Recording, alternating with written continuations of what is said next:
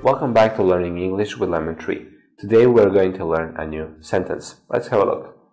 Nothing I can think of. If I do need anything, I'll call again.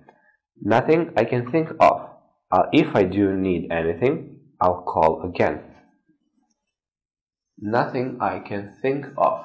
If I do need anything, I'll call again.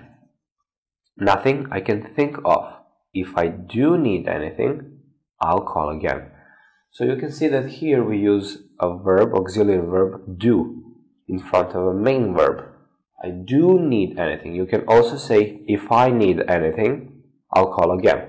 But we use do, and it is called emphatic do. You want to emphasize that this is important for you. If I do need anything, I'll call you. If by any chance I need anything, I'll call you. Nothing I can think of. If I do need anything, I'll call again. Thank you for watching. See you in the next video.